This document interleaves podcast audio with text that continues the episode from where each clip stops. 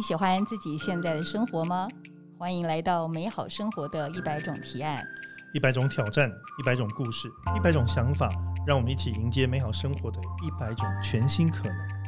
今天的受访者是国立台湾师范大学体育与运动科学系的研究讲座教授张玉凯老师。哎，梁任啊，嗯，你有没有听过一句话叫做“允文允武”？你知道，通常这句话只要一出来啊，就是称赞有一位贤达人士呢，他同时具备各方面的才能。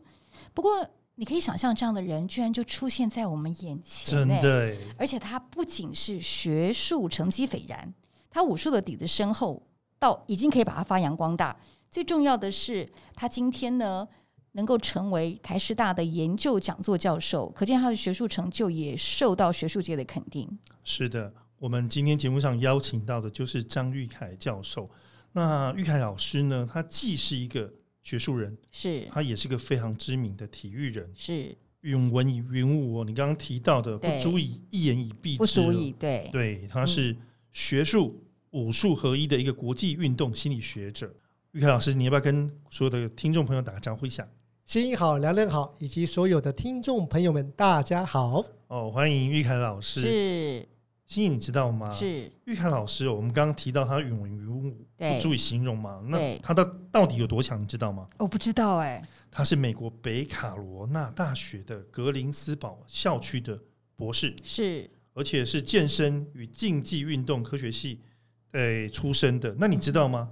他前阵子才获得这个学校的杰出校友，是全台湾的第一人哦。所以又是台湾唯一。对，哇，台师大怎么这么多荣耀及这么多精彩的教授在我们身边？我们还没讲完他的云文云武的部分哦。哦，是，他还获得科技部的杰出的研究奖，是，这是非常不容易的事情。是，我们等下可以来好好请教玉凯老师，说这个能够获得杰出研究，到底是什么样的，做出什么样学问才能够得到这样的荣耀？嗯哼。而且哦，玉凯老师其实你知道吗？嗯，云文云武嘛，对不对？嗯嗯。所以在武术上的成就也是非常的不凡的。是。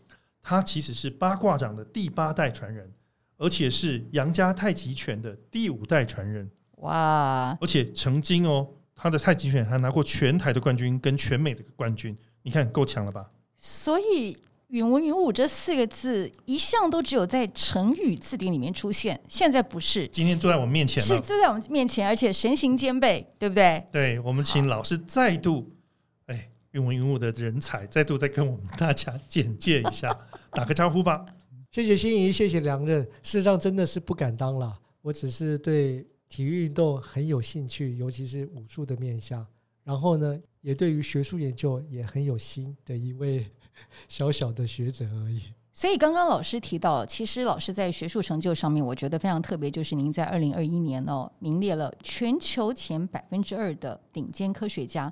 我想要了解一下，对全球哦，所以老师可以不帮我们解释一下，到底全球前百分之二的顶尖科学家是什么，以及它到底带给您什么样的意义？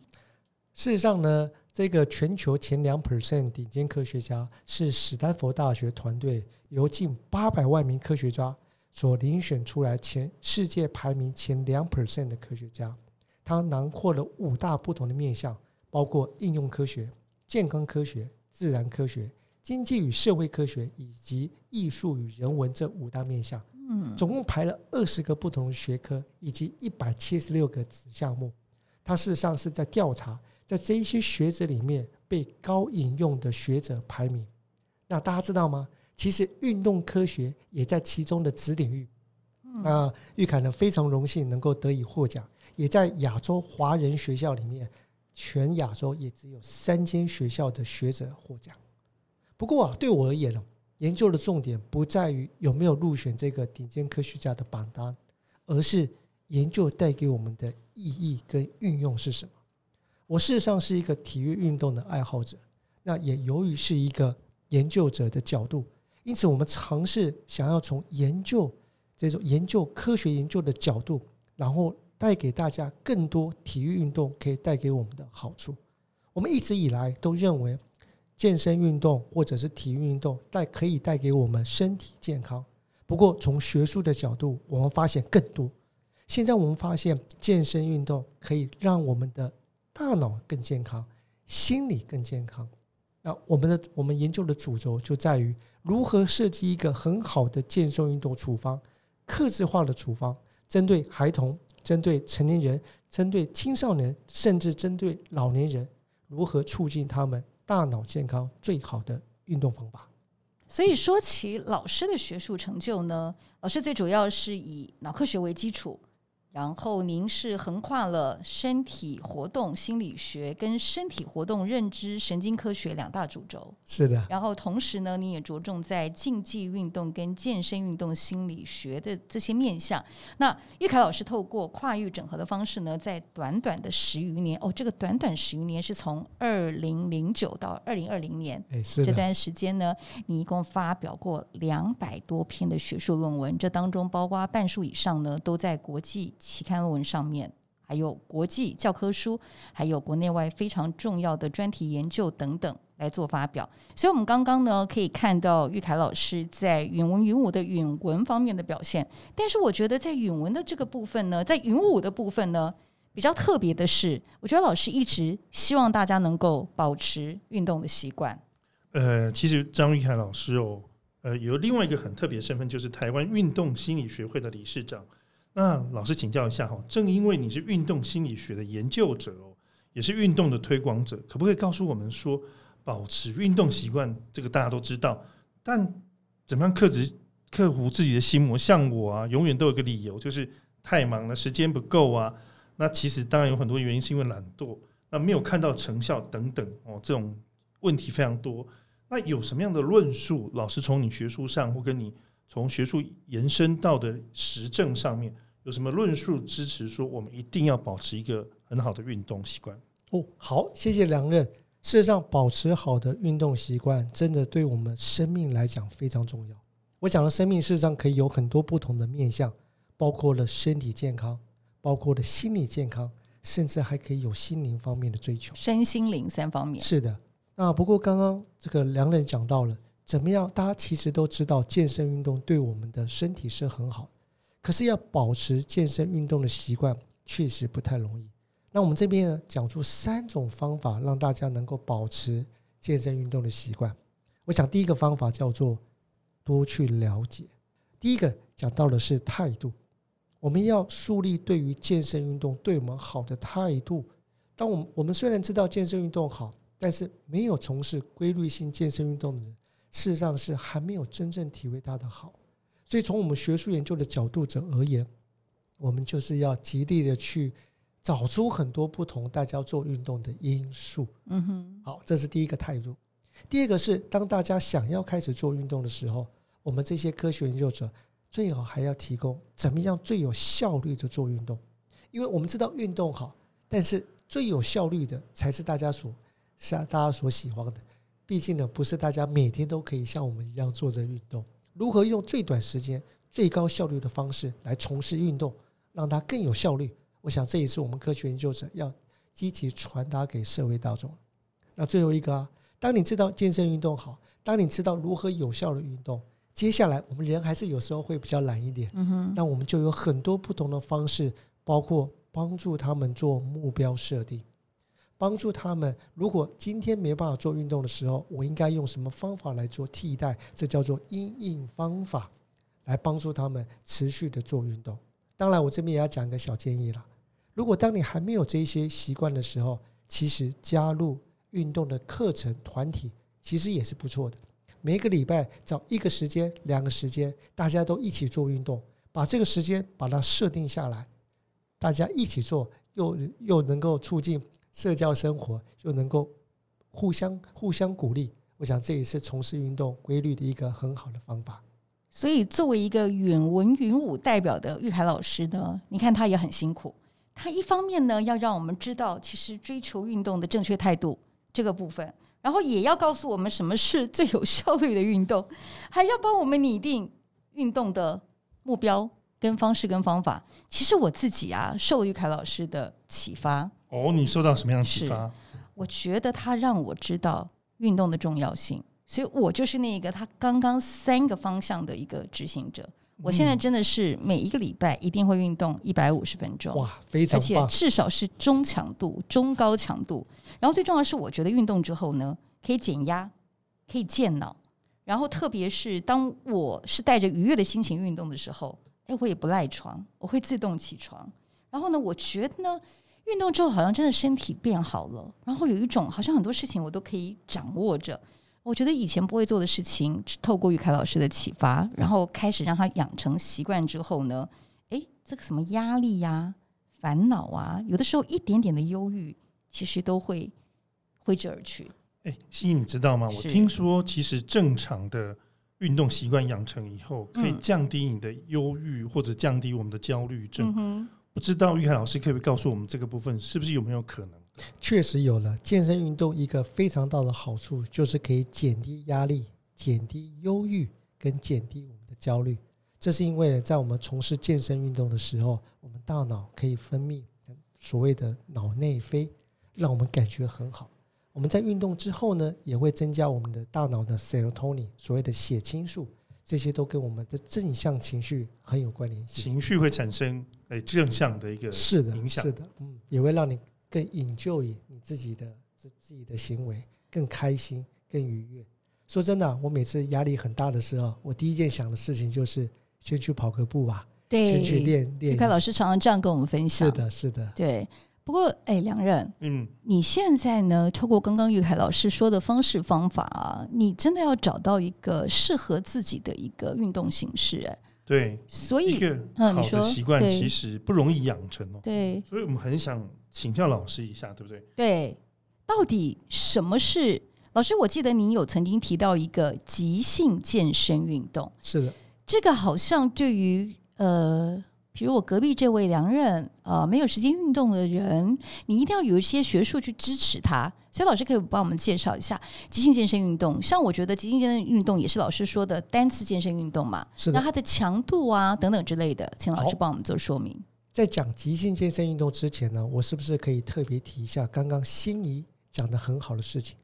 我们当我们要说我们要开始从事健身运动的时候，我们首先要知道我们要做多少。嗯哼，那根据什么叫做多少？对，要做多少的健身运动？多少？是我们先把我们的最低的量抓住，我们再来做目标的设定。OK。那根据世界卫生组织最新的新的 guideline，就所谓的指引方针，我们建他们建议成年人一个礼拜要做中等强度达一百五十分钟。一百五十分钟？救我！救我！是。这一百五十分钟指的是这一个礼拜，所以呢，如果说例如像你如果每天都可以运动三十分钟，那你一个礼拜可以做五天就好。嗯哼。如果你今天突然做的比较多，做了这七十五分钟，那你这个礼拜只要做两次就好。嗯哼。换句话来讲，这一百五十分钟可以让大家自行在这一周里面自行来搭配。那除了有氧健身运动之外，他还建议再做两次的主力健身运动。主力健身运动是的，例如像拿哑铃啊，或者是把自身的做浮力挺身啊等等，这些都是属于激励型的运动。他也会建议大家来做。那当我们知道一个礼拜重点强度做一百五十分钟，再加上两次的主力健身运动之后，它带给我们的身体、心理它的效益或是最大的。当我们知道这一点。我们再来安排我们的目标，执执行我们的目标设定。好，这是第一个点。当然了，当大家一想到哈，原来我们一个礼拜要做一百五一百五十分钟，想到就累了。那这时候我再给大家另外一个概念了：急性健身运动的概念。嗯，所以急性健身运动它指的是单次性的健身运动，指的就是你现在去做运动之后。你所得到什么效益？嗯哼，这跟过去的概念不同。现在的科学已经发现了，当你从事的这一次的健身运动之后，嗯哼，你立即就可以得到减压、舒压、增加认知功能、减少啊、减少血压以及增进你胰岛素的敏感性。当你做完运动之后，你就会有生理上有立即的效果。这件事情告诉我们什么？你不用想说，那我一百五十分钟这一周如何达到？其实你要想的是，从事 acute exercise 单次运动，你立即就有这些效应，就是马上就会有揭竿力的效果。是的，这这就是为什么我们要提供这给大家这样的一个方法。是，那这是现在最新的研究趋势，对不对？没错。那如果说你能够一次性带来效果，但是如果又能够养成一个每周。你看老师刚刚提到的，一百五十一百五十分钟的这习惯的话，其实效果会更好。没错，我们从一次开始，然后慢慢的进阶到最后达到一周一百五十分钟。所以老师的研究里面，其实已经发现了，就是急性健身运动呢，它的效益。它不只是呈现在您刚刚也提到的专注力、记忆力，甚至在执行功能，也就是指的就是在做判断跟决策的时候，这个部分呢，这个部分的认知功能其实也是会提升的。没有错，所以说单次性的健身运动或者是一次性的健身运动，就能够增进我们大脑在记忆力啊、专注力啊，甚至刚刚心仪所提到的执行功能，这是一种非常高阶的认知功能。所以，梁任，你知道吗？老师刚刚提到的即兴健身运动的这一篇论文呢，它是发表在《大脑研究》这这个期刊上面，而且这一篇已经被国际社群引用超过一千四百多次，非常高。可见得，这真的是对于比较有借口不运动的人找到了一个解套。没错，因为它的确是动了就有用。是的，嗯，从这一次开始。这一次开始，从这一次开始，是的，我这个对我来讲非常受用。我希望是不是听到我们这一集的听众朋友，哦，这个其实一个非常好的运动解方，就从这一次开始。而且你知道吗？其实玉凯老师是一个一天工作超过十二小时的人，他的行程呢，从一大早大概排到深夜，一天六七个行程呢，大概不在话下。可是呢，他常常跟我们分享，就是他早上已经去跑了几圈的操场。或者他已经做了多少运动？哎，你知道吗，心怡？我常常觉得说，跑完以后全身都很累，又满身大汗，嗯哼，我没办法静下心来工作。可是后来发现，研究结果好像不是这个样子，对不对，凯老师？嗯，运动后反而可以让你带来更高的工作效率。老师，我来说一下我的经验，因为您是这个的例行者。然后我这样执行其实没有太久，可能也只有两年的时间。从不爱运动到运动，到规律运动，到不运动觉得怪怪的。嗯，然后我也真的学着您的，就是我要做重大决策的时候，我真的会先去运动。以前我可能会是在白天工作完之后，觉得傍晚要去运动，那个叫做为运动而运动。现在是为了希望自己可以在专注力、记忆力，甚至执行认知功能上面的提升。我先运动再去做决策，哎，我发现真的有帮助哎。心已经学到我们的秘诀了，如何让我们大脑更健康、思虑更周密的秘诀，我也是这样做的。是哦，那看起来我们大家都要学习这个方法。所以老师，您这样做多久了？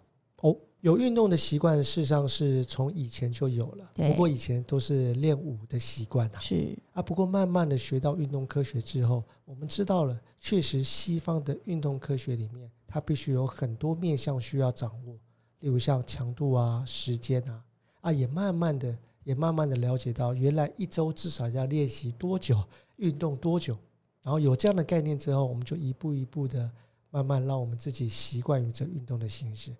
那我记得我的跑步从什么时候开始呢？嗯，应该是在我博士班二年级的时候。那个时候开始的，是的，一直延续到现在也将近嗯十快二十年，而且不断的哎，对。不过我想问老师一个问题，老师，您怎么样训练你们家的小朋友们也爱运动？哦，这一点非常重要。对，我们都知道运动很好，但我个人觉得最好的方式要让小朋友去感受，就是要。亲身力行，是因为毕竟呢，运动当这个还不习惯运动的从事者，他们在从事运动的时候，流汗的感受对某些人可能不是说那么的好，或者是肌肉酸痛感觉不是那么的好，所以这时候要建立一个好的概念。例如，我常常去跑步的时候回来全身臭汗，小朋友闻到说：“哦，爸爸好臭哦。”这时候我就会跟他讲：“啊，你知道吗？流汗好好。”好舒服哦！是我的意思是从我们跟跟孩子的对谈当中，我慢慢建立到原来运动就会流汗，运动呃运动就会流汗，但是这个流汗事情事实上是帮助我们变得更好，慢慢去告诉他这件事情。那我们不逼小朋友运动，可是我常常去运动之前，我就跟他们讲：“爸爸要去跑步喽，爸爸要去做运动喽。”让他们知道，哎，爸比做这件事情的时候，好像是一件很期待、很想去做的事情。从这个对话当中，慢慢让他们体会到运动的正向的感受。那当然，我们做了几次之后，他们想：“宝宝，我可以跟你去吗？”那我们就带着他的去，然后循序渐进。当我们跟孩子们跑步的时候，我们就不跑太快，让他一步一步的来走。事实上，我记得我小朋友在在四岁的时候就可以跟我们走那个走那个合体四公里，到现在也跟着我们跑了七公里、十公里的小小小型的马拉松。循序渐进，对不对？就有一次，我们跟玉凯老师全家一起去礁溪跑马拉松。老师因为带着小朋友，所以那次您只有跑十 K 嘛？哎，是的。但咻咻咻，我只能在后面看着。哇靠！怎么一家人已经追过我了？哇塞，他们已经下来了。你知道，你看着这样一家人愉快的享受运动，所以我觉得老师你也把运动这样的习惯带到您的全家，然后大家都爱上运动了。是的，对。不过，刚刚老师其实也特别提到哦，其实运动也需要有非常多不同的组合。我们是不是把它叫做多面向运动？然后，刚刚老师有提到有氧运动啊、阻力运动啊，到底呀，多面向运动呢是要怎么样去自己去设定呢？这是不是算是运动处方呢？我们要怎么样去设定这个组合？譬如说，主力运动，譬如说有氧运动，我们爱怎么分配？或者是老师刚刚有提到你做的学术。其实是因人而异去设计的。那怎么样子为自己设计一套？我想大部分的听众都很有兴趣的，就是说怎么设计一套属于自己的运动处方。嗯，对。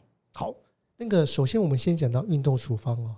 根据美国运动医学会哦，其实他最建议的运动形态就是有氧健身运动，像跑步啊、游泳啊、爬山啊等等，都算是有氧运动。那有氧运动主要促进的是我们的心肺势能。那你看，刚刚在我们的世界卫生组织里面，你肯定也听到另外一种运动形式，就是主力健身运动，对，或者或者是重量训练，对。那重量训练呢，它主要增加的是我们的肌力以及肌耐力的的这个体适能。那我们就在想啊，有没有可能同时纳入了有氧健身运动跟主力健身运动，然后？经过了融合之后，能够同时增加我们的心肺耐力以及肌力肌耐力。事实上呢，有氧呃心肺势能以及肌力肌耐力也只是体适能里面其中几个面向。我们还可以包括了呃包括了生理组成，包括了敏捷、协调、爆发力等等，这些都是属于提示能的范畴。那有没有可能把这一些好的面向的范畴？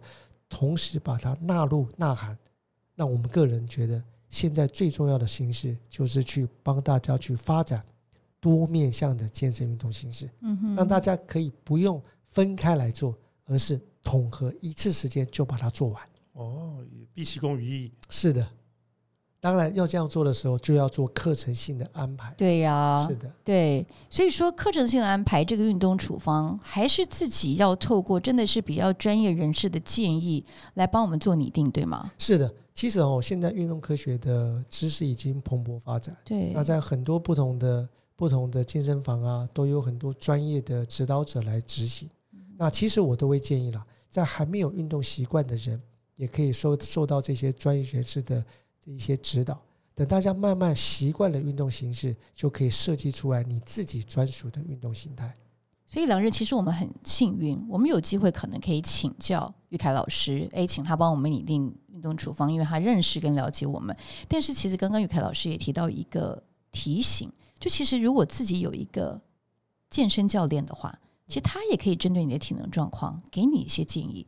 因为你不可能每一天都去找健身教练，但是他帮你立定的这个运动处方是适合您自己的。老师是这样子吗？对的，对的。现在真的在运动科学的指导已经有很多不同的证照，呃，有很多不同人同时纳入进去。其实我要讲啊，运动当然可以去操场走一走路，但是我也真的要说，其实健身运动也是一个专业。嗯，那透过一些专业专业者来设计，可以让你的运动效率达到更高。嗯，对，有效率。对，所以这个远文云武的武呢带了一下了，但是哎，传人我们要来好好介绍一下老师在云武的这个部分的一个特殊的资历了。你有没有看过老师打拳过？哇，我觉得真的是？除除了帅到爆之外，神形兼备，飞龙在天，你懂吗？你知道我们每次看到他在打拳的时候，就想起金庸武侠小说里面那个。侠客，你想到侠客是不是？对，你知道什么叫飞檐走壁吗？哦，这个我觉得以前只能够在电影上面看到，哎，现在不是这么回事了。哎，现在感觉到那个电影《一代宗师》里面那个凝旋走转，好像就在老师身上看到。侠客就坐在我们面前。对，所以我们要介绍一下侠客最特别的一个。指导我们的一个叫做八卦导引老师，您知道我跟梁任其实是八卦导引的受益者，我们也跟着您学这个八卦导引超过两年的时间。您特别提到八卦导引是一个东西方融合的。武学、身心艺术文化，我记得当老师跟我讲说：“哎呀，这个八卦导引是四声二文美的时候，我想说天哪，不过就是打个拳嘛，为什么会有四声二文美呢？但是学了两年之后，发现哎，真的是健身、防身、修身、养生这个四声，然后还有文化跟艺术美，所以呢，一种武术可以一兼六顾。哎呀，老师来帮我们说明一下，到底八卦导引对你的意义是什么？”哇，其实我觉得新一讲的都比我还好，真的是很棒哈。那事实上是这样，八卦导引是我们后来所设计的一个现代化的课程。八卦导引的前身的基础就是我们中华武术的八卦掌。那一代宗师里面所讲的武术呢，其实有一大部分就是八卦掌。不过呢，八卦掌是一个非常东方、非常呃这个非常东方跟深入的一种文化。身体艺术文化，它其实要呢导入到现在，并不是那么的容易。那我们就在想，怎么样可以把这个八卦掌做一个新时代的转换？这个转换包括把我们过去的运动科学以及脑科学做纳入。嗯，所以我们把西方是我们所学到的运动科学跟健脑的处方的脑科学，加入了东方的八卦掌成分。因此，所幻化出来一个课程叫做八卦导引，就如同新义刚所讲到，八卦导引的核心设计原则是达到四生二文美的目的。嗯，所谓的四生指的是健身、养生、修身以及防身。对，二文美指的是文化跟艺术美。我现在讲讲健身，什么健身？我必须要说，西方的运动科学。真的掌握住很很多很有效率，可以让我们达到健康的。我们透过了不同形态的体适能，包括健康相关体适能、心肺适能啊、肌力、肌耐力、身体组成等等；技能相关体适能，包括敏捷、爆发力、协调等等。我们透过了这些不同的体适能，设计了很多课程，让我们的健身达到最有效率。可是大家知道吗？健身对我们而言，它是西方式的当下的感受，当下的状态。我们在东方还有另外一种思维，叫做养生、长生久世。哎，这是不一样的。嗯，我我把西方的健身运动带给我们的是现在，而我们要永远，这叫养生的概念。而这养生就要搭配其他的要素喽，包括了冥想。包括了柔软度的延展，包括了在动作当中你意识跟身体的结合，这些都是在东方文化里面所呐含的身体文化的要素。那第三个是修身呢？当我们在这个东方文化里面，确实有很多自我修修行、自我感受的那种那种修身的那种概念，所以我们把它纳入进去。那最后一个八卦掌本身也是一种武术。讲到武术，就有防身的概念。我们不是要打别人，但是要学会如何保护自己。所以我们在透过八卦导引的课程里面，我们就同时纳入了这四种不同的身：健身、养生、修身跟防身。那另外两个是文化跟艺术美。对。当我们知道了这个八卦导引很好，假设。那我们要怎么样能够追寻下去？其实人要能够有追求，要有一个非常高层面的目标。对于身体艺术文化以及艺术美它就是一个高层面的目标，而我们八卦导引是期望把这个艺术纳来身体的艺术，由身体来展现你的艺术美，而不只是艺术品的美而已。那这里面还有文化的蕴含所形成的一个课程。所以你知道吗，梁任，我们是在学四声，但是老师在教我们的时候是在展现二文美。真的，对不对？你知道吗？我就看老师在打拳，或者我们自己在学习的过程当中，是，突然慢慢的会体会到所谓你刚刚提到的二文。二文美哈，对我觉得就是透过在学习的过程当中，不断跟老师请教，甚至老师也非常愿意去分享二文美的这个部分。我不知道你觉得怎么样了？我自己其实觉得，呃，对我这个素人来说，八卦导引其实它兼具了动功跟静功。因为在跟老师一起打拳的过程当中，我觉得身体是动的，是热的，可是呢，心里其实是静跟稳的。因为在每个动作的当下呢，我们其实都跟自己相处。然后做完之后，哇，真的是大汗淋漓啊！哎，那个打完一次八卦导引以后，其实你流的汗真的不下雨，你去跑步四十分钟，真的，你觉得要像像对，我有时候很好奇，对，对，我想说，其实你知道吗？八卦导引打的时候是慢动作，对，它动作不是很快，对对对。为什么这样慢动作可以让你身体激发出你流出那么多汗出来？对，而且这个过程当中，你可以想的事情比你在快速跑步的时候，对想的更多。我这件事情我自己也非常好奇，我想请教玉凯老师，为什么可以做到？对，为什么可以做到这样子？其实，在慢练的时候，身体上各个肌肉都要做细部的微调，是他他使用的使用的这个身体的运作是很多的。那再来是呢，在执行八卦导引的时候，我都跟我们学生讲，八卦掌有一个非常重要的概念，叫做生筋拔骨。所以看起来好像是把动作停在那边，但事实上是把我们的筋节、肌肉、筋膜完全的延展开来。所以那个静态的感觉，其实是身体是全方位的已经运作起来，是，所以才会有这么大的运动效果。所以像我们是先从呃八卦掌的十二堂初阶课，我们慢慢慢慢进到老师帮我们设定的这个学习当中。那在这个十二堂课当中呢，我觉得我们是深切体验到，我们两人你记得吧？我们有一些扭转，我们有一些下腰，我们有一些转身，我们有一些拧旋，其实这些都是我们其实很少触及的身体的部位。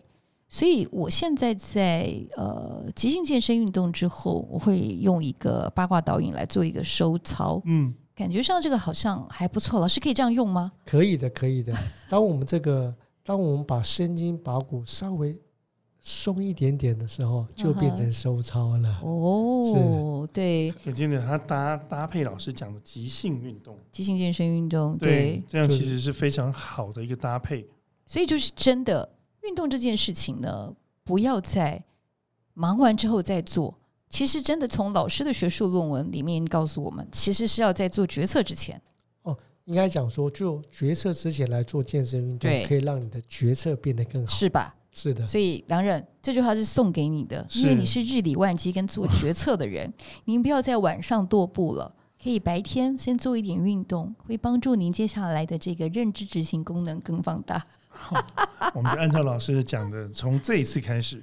对呀，所以呢，我们在这个远文云武啊的玉凯老师，在在今天节目的分享当中呢，其实有很多知识，有很多学理。玉凯老师哦，你常常说武术改变你的人生哦，从高中求学一直到踏入果术社团，那是第一次嘛？哦，一次第一次参加比赛，你就获得了传统的北拳的第二名，那从此对武术的兴趣就被你就开发出来了，一直到大学，一直到现在。呃，我可以请你来谈谈说，呃。这对你有什么样的改变？你常玉凯老师常自谦说他不是个非常聪明，对他常常这样说，哎，但其实我们遇到的老师非常聪明啊，对，而且不但是非常聪明，而且是个你知道吗？以前那种武侠里面的大师啊，对，他其实有很高的智慧。对我发现玉凯老师就是这样，拥有很高智慧的一个侠客。我们可以请老师来谈一下这段历程嘛？对，从他习武到现在为止的一个历程，真正落实到您的武术的起源了。对。谢谢梁任。说真的，我真的觉得我不是一个聪明的人，但是我的运气很好。嗯因为我接触到了运动。我为什么这样说呢？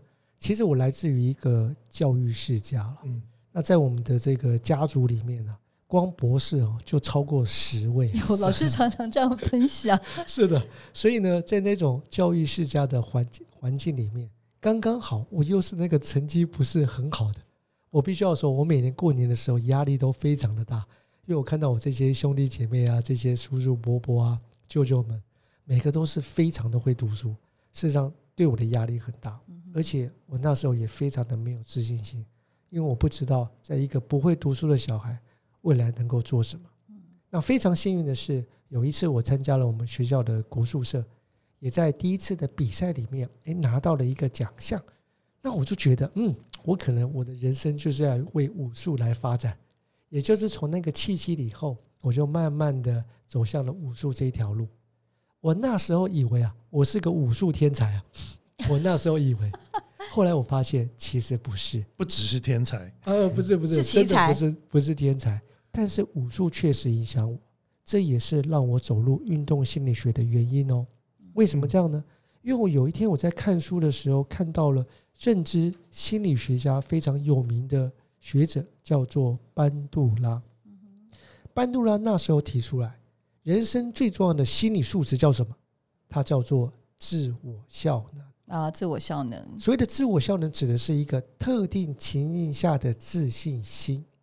他那时候认为，只要一个人的自我效能高，那你未来在行为的表现、在情绪的表达，或者是在行或者在认知的思考，都能够变得很好。换句话来讲，在那时候认为。自我效能就是人生成功的重要因素。可是重点来了，你怎么样能够提升你的自我效能呢？他讲有很多不同的方法，而第一个方法就是过去成功的经验，或者是过去成功的感受。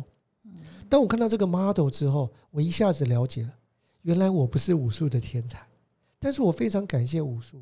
在我们功课非常差的过程当中，我们一直受到的就是你不行，你不好。但是我们在武术的一次得名之下，我们突然发现，原来我们还有一点点小小的用处，就是这一小小的成功的感受，让我们重新能够发掘自己，肯定自己，之后走向一条不一样的路线。这也是我后来慢慢的走入运动心理学的原因。我也想尝试从运动的角度，从运动心理的角度，能够让大家找到你自己未来要走的路线。所以在自我效能呢，我去查了一下维基百科，他是这么说的：他说呢，当一个人呢在追求一个目标的时候呢，他动机的强弱，然后还有自己对自己可不可以做到的这个主观评价，其实就是一个自我效能。是，也就是说，老师在这个部分无数改变了您。然后你的人生也因为武术有了转变，然后再加上自我效能这个部分，让你有了完全不一样的人生展开。心仪刚刚讲到的主观非常重要，主观指的就是你自己认为。嗯哼，那过去也许我们的能力还算可以，或者很多人认为自己其实是有很不错的能力，但你认为你不够好，你认为你不行，这时候你的自我效能就变低。可是透过我们，透过我自己对于武术的经验，我开始发觉，我自己开始可以诠释我自己。原来我们可以变好，这是一个非常重要的心理能力。我想透过今天的访谈哦，大家应该可以感受到，玉凯老师是一个非常有魅力的人。然后，如果想要知道这个魅力呢，怎么样去发散，可以上老师的粉丝专业，在什么地方呢？就是当大脑板，大脑的脑哦。当大老板遇上八卦导引，当大老板遇上八卦导引，对，所以里面还会有一些，有的时候如果我们真的听众对于想要学习八卦导引有兴趣的话，上面也会有一些课程的资讯，还有老师在学术上面有很多的一些分享。不过，老师，我们是美好生活的一百种提案，那今天你一定要来跟我们提案一下，到底怎么样可以过美好生活？好，对我自己而言，我就是每天打八卦导引。它事实上代表的是每天都执行多面向的健身运动，它可以让我们更开心、更快乐，身体更健康。谢谢玉凯老师，谢谢玉凯老师。所以今天呢，收获最多的应该是梁任，太好了！我你现在开始决定要做什么美好生活的改变了吗？当然了，我要决定好好的做到自我效能的提升。对，所以我相信听众应该也是在这期节目当中有一个不一样的启发。不管你是要从哪一部分开始做起，心怡，我们是不是会把呃玉凯老师打八卦的影片分享给大家呢？会，我们会在 YouTube 上面放一段老师打八卦导引这个神形兼备、飞龙在天的这个姿势，呈现在我们粉丝专业上面。所以欢迎听众朋友们一起来观赏。今天谢谢玉凯老师，谢谢心仪，谢谢两人，谢谢老师，谢谢老师，啊下次见。下次见。